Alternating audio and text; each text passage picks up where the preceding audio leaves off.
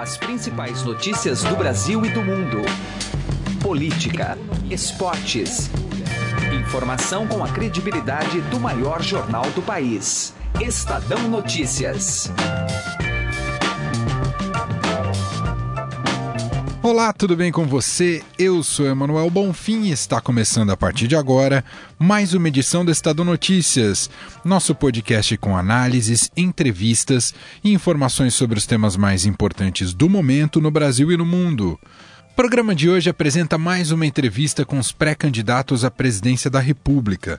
Nossa convidada da vez é a ex-ministra do Meio Ambiente, Marina Silva, postulante ao cargo pelo seu próprio partido, a Rede. É a terceira vez que Marina entra na disputa.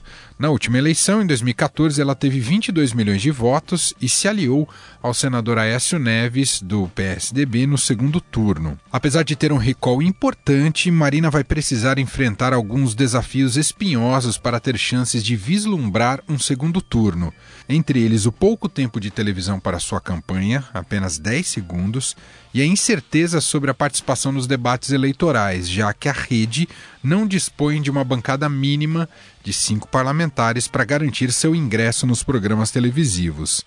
Enquanto o processo eleitoral não se afunila nessa fase de pré-candidatura, a senadora busca se projetar com um discurso a favor do fim do foro privilegiado.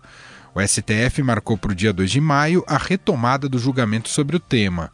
Marina defende que haja combinação entre o fim do foro com a prisão após condenação em segunda instância. Na entrevista, que contou com participação da repórter Mariana Holanda, aqui de Política do Estadão, Marina Silva se colocou contra a privatização da Eletrobras, rejeitou o senso comum de que ela é sumida e avaliou como positiva a possibilidade de candidatura do ex-ministro do Supremo Tribunal Federal, Joaquim Barbosa. Você pode ouvir e assinar o Estadão Notícias tanto no iTunes quanto em aplicativo para o Android. E também pode seguir o programa nas plataformas de streaming Deezer e Spotify. Só ir até o campo de buscas, procurar pelo nome do programa por lá e passar a acompanhar nossas publicações. Já para mandar o seu e-mail, podcast@estadão.com. Ouça e Participe. Estadão Notícias. Ministério da Cultura e Associação Tuca apresentam César Camargo Mariano e Brian McKnight.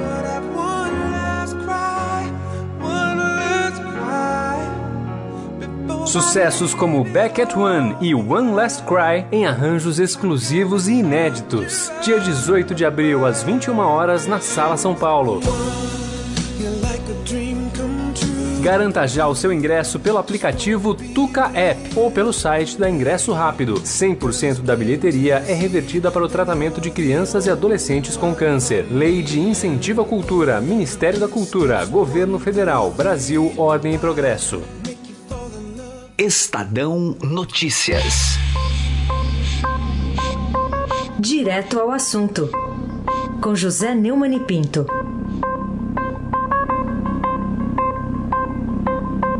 Com poucas possibilidades de sucesso, mas ainda com alguma, há um golpe em andamento. Ficou revelado nos últimos dias úteis da semana passada, primeiro que o Gilmar Mendes sugeriu ao Temer que nomeasse Alexandre de Moraes ministro da Defesa para ele sair do Supremo.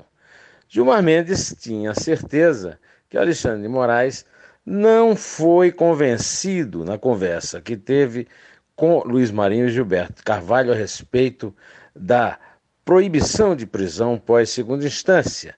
Tenta tirá-lo do Supremo para que Temer nomeie um juiz a favor e, para isso, até poderia lhe oferecer um ministério.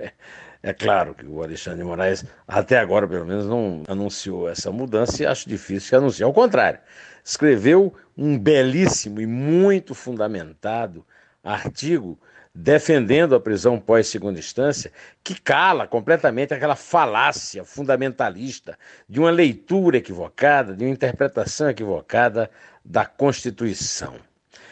Evidentemente, as pressões do PT continuam sobre Rosa Weber, mas, tal como Alexandre de Moraes, ela tem sido firme em manter sua posição de não permitir que haja uma mudança de jurisprudência apenas dois anos depois de ter sido confirmada três vezes, mesmo com o voto oposto dela. É claro que enquanto não houver votação, nós não saberemos se é possível que ela mude o voto ou não.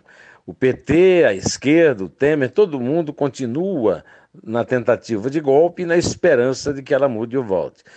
No Brasil inteiro, nós outros, que somos as vítimas, queremos é que ela mantenha o voto e que seja permitida ainda que se prenda depois da segunda instância. José Neumann de Pinto, direto ao assunto. Estadão Notícias. Política.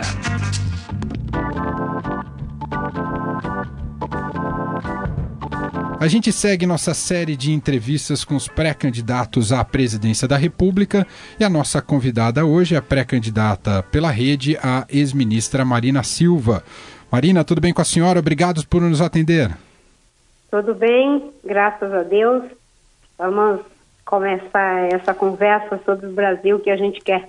Quem está aqui comigo no estúdio para esse bate-papo com a Marina é repórter de política do Estadão, Mariana Holanda. Tudo bem, Mariana? Tudo jóia. Senadora, criou-se um senso comum de que a senhora é muito escondida, que só aparece no período eleitoral.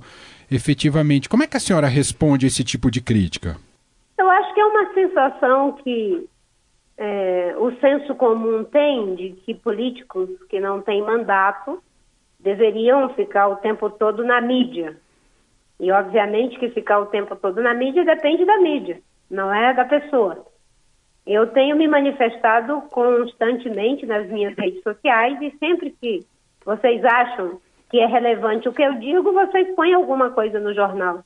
Mas eu tenho trabalhado incessantemente e assumido as posições que qualquer pessoa que acompanha o meu trabalho sabe sobre todos os assuntos, sobre todos os temas, inclusive sobre os temas que agora é, pouquíssimos partidos e lideranças políticas têm coragem de falar e defender, que é o fim do foro privilegiado, por exemplo.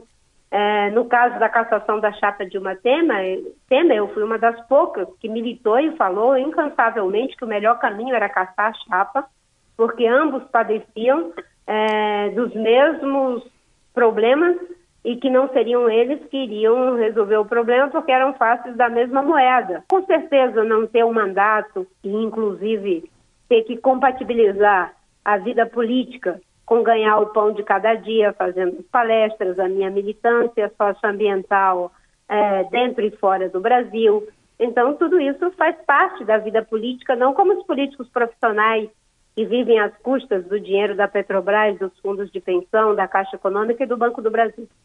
Mariana, fica à vontade. Marina Silva está aqui com a gente.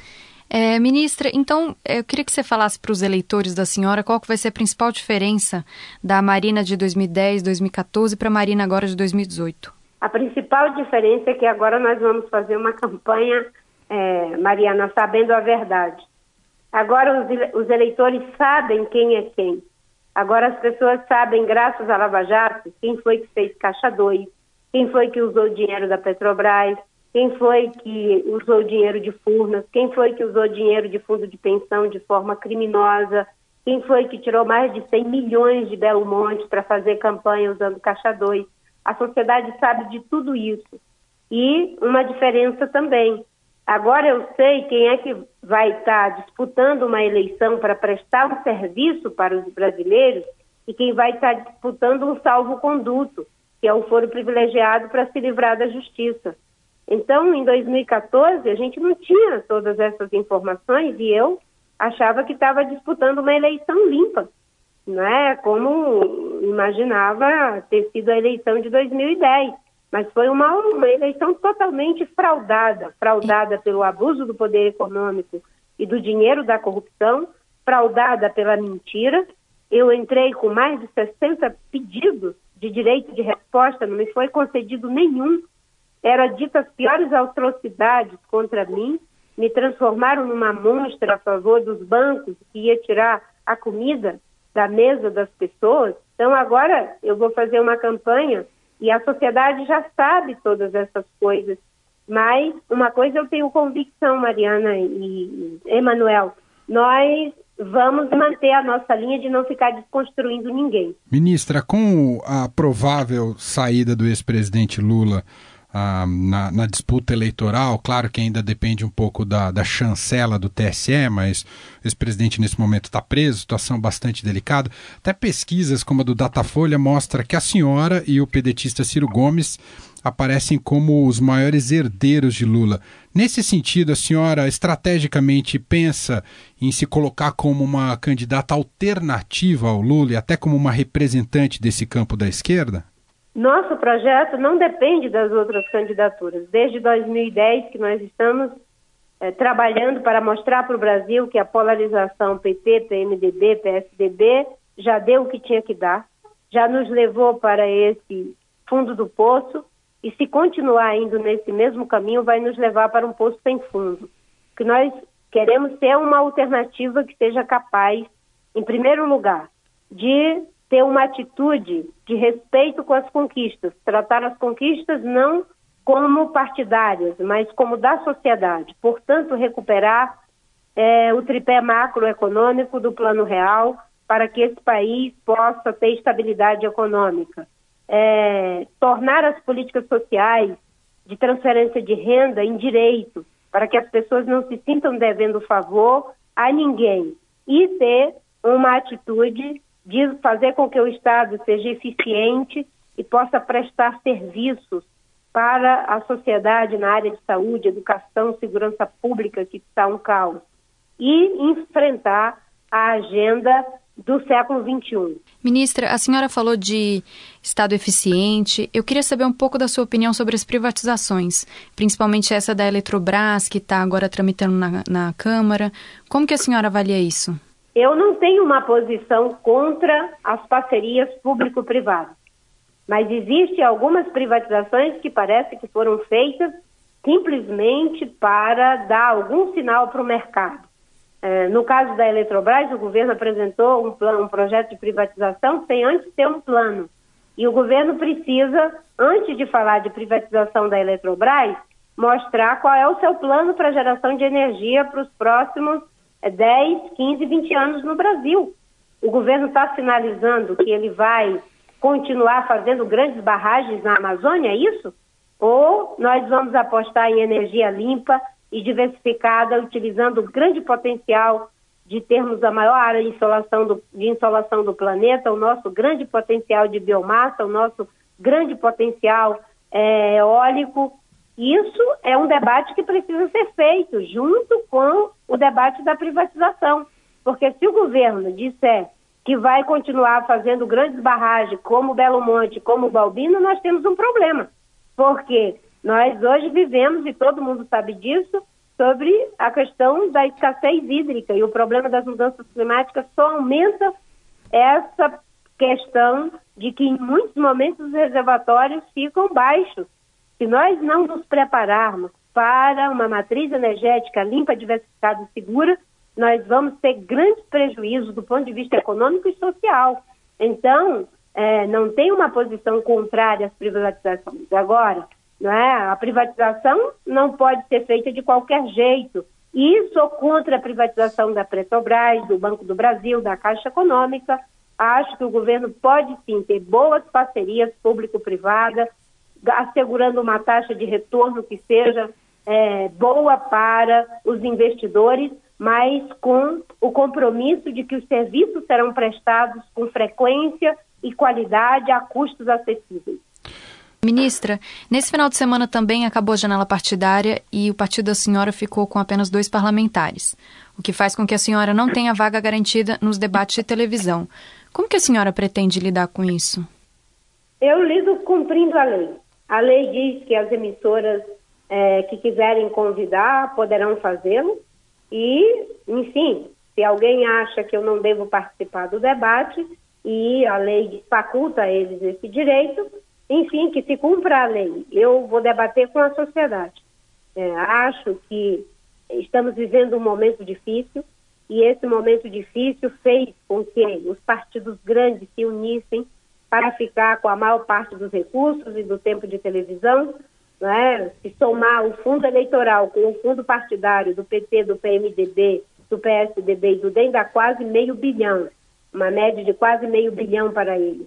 A rede fica com uma quantia ínfima muito embora eu tenha tido 22 milhões de votos nas últimas eleições. Eles vão ficar com a maior parte do tempo de televisão, vão ficar com apenas 10 segundos. Mas eu costumo dizer, sabe, Mariana, que não há nada mais poderoso do que uma ideia cujo tempo chegou. Os 200 milhões de brasileiros são maiores do que os 10 segundos que eles querem me dar.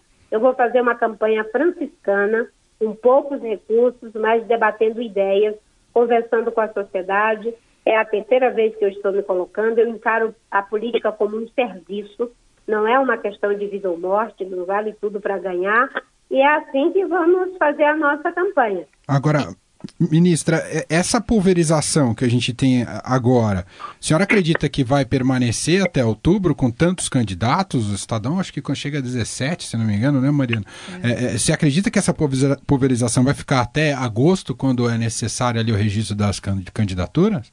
Eu acho, inclusive, que tem a possibilidade de aumentar. Mais? Porque num momento de crise como esse, é, boa parte dos partidos e das forças políticas, cada um acha que pode, enfim, é, ser uma solução.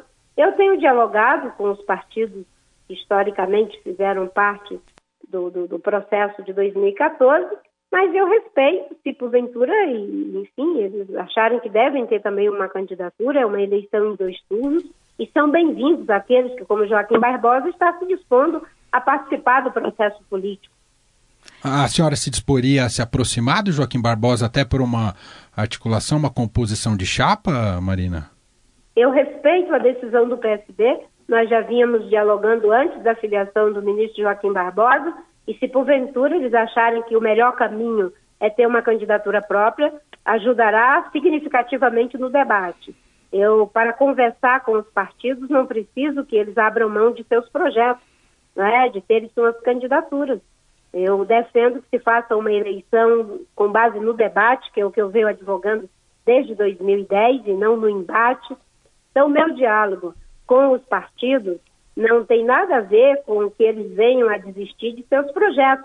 É uma construção. Eu respeito a escolha do ministro Joaquim Barbosa e se ele for candidato, ele é muito bem-vindo para esse debate. Bom, então agora falando de Lava Jato, é, a senhora tem dito que a lei tem que ser igual para todos. O Aécio pode se tornar réu na semana que vem, foi a nossa manchete dessa semana. O Lula já está preso e tem uma nova denúncia a caminho, de te, a caminho do presidente Temer, aparentemente. É, a gente está no caminho certo? É, é isso que a senhora quer dizer? A gente está iniciando o caminho certo, mas para que de fato se tenha o aprofundamento de tudo isso na direção justa e correta, é preciso combinar a prisão em segunda instância com o fim do foro privilegiado. Hoje o que nós temos é dois pesos e duas medidas. Dois pesos e duas medidas porque todo mundo viu o senador Renan Calheiros amotinado dentro do Senado se recusando a cumprir uma decisão da mais elevada corte da nossa justiça. Todo mundo viu a mobilização que foi feita para o senador Aécio Neves não ser afastado. Então, não podemos ter uma realidade de dois pesos duas medidas. A, a, condenação em segunda instância, ela precisa ser combinada com o fim do foro privilegiado, porque senão os políticos que não têm prerrogativa de foro e os empresários irão cumprir corretamente suas penas e aqueles que têm prerrogativa de foro estarão dentro das instituições públicas, não para prestar um serviço público, mas como um salvo-conduto para a impunidade. Muito bem. Ouvimos a pré-candidata à presidência da República pela rede, Marina Silva. Marina, muito obrigado aqui pela entrevista, esse tempo disponibilizado aqui com a gente. Um abraço para a senhora e boa sorte aí nessa caminhada. Um abraço, uma boa tarde para você. Obrigada, senadora. Até logo. Tchau. Estadão Notícias. Economia.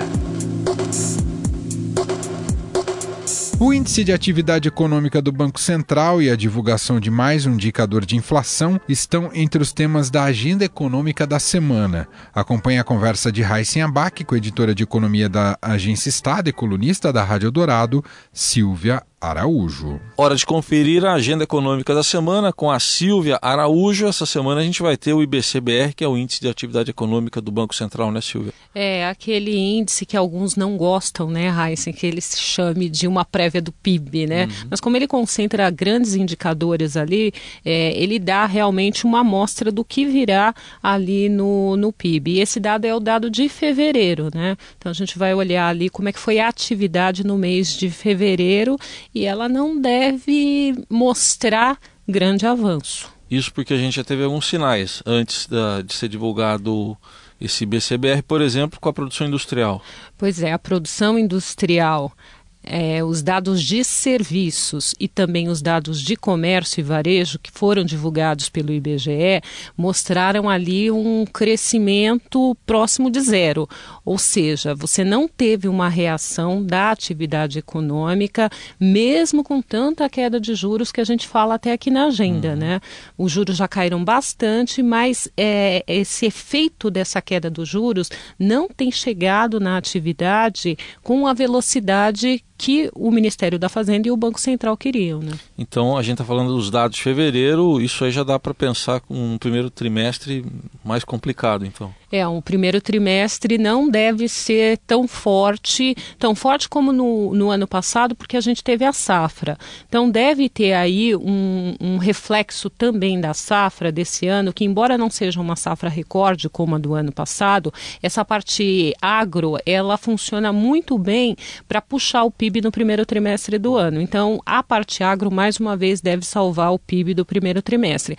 Mas os dados de atividade, aí como a gente falou, que é indústria, indústria, que é, serviços e também o comércio não tem reagido. Você falou da queda dos juros que não está chegando, acho que na ponta, né? Mas semana passada saiu o IPCA que mostrou a menor inflação do plano real para o mês de março. É real. Olha só, Heisen, temos uma inflação no Brasil no primeiro trimestre acumulada de 0,70 70. Uhum. É muito baixa, é uma inflação muito baixa. No acumulado de 12 meses, essa inflação ela está em 2,68%. Então, uhum. assim, nos últimos 12 meses, de março do ano passado até março desse ano, se a gente acumular um indicador de preço aí, o IPCA, que é o indicador que o Banco Central olha é, para calibrar a política monetária, ele está 2,68%. Uhum. É mostrar que os preços estão subindo bem pouquinho pouquinho. Está falando aí em 23 anos, né? Plano Real de 1994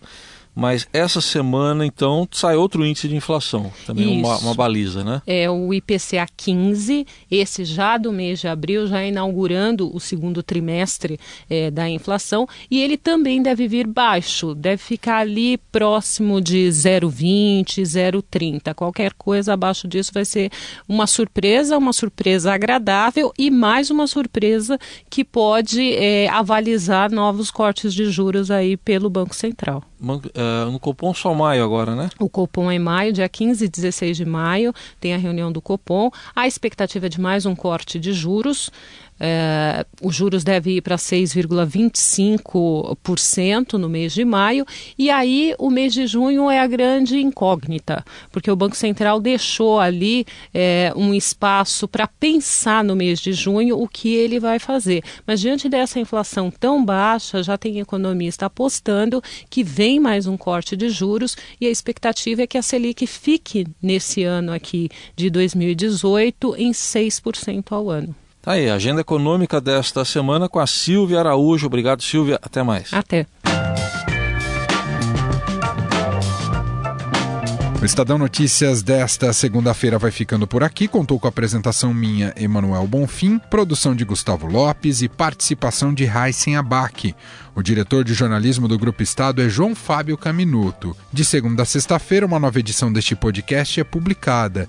Tem tudo no blog Estadão Podcasts. Estamos também presentes na Deezer.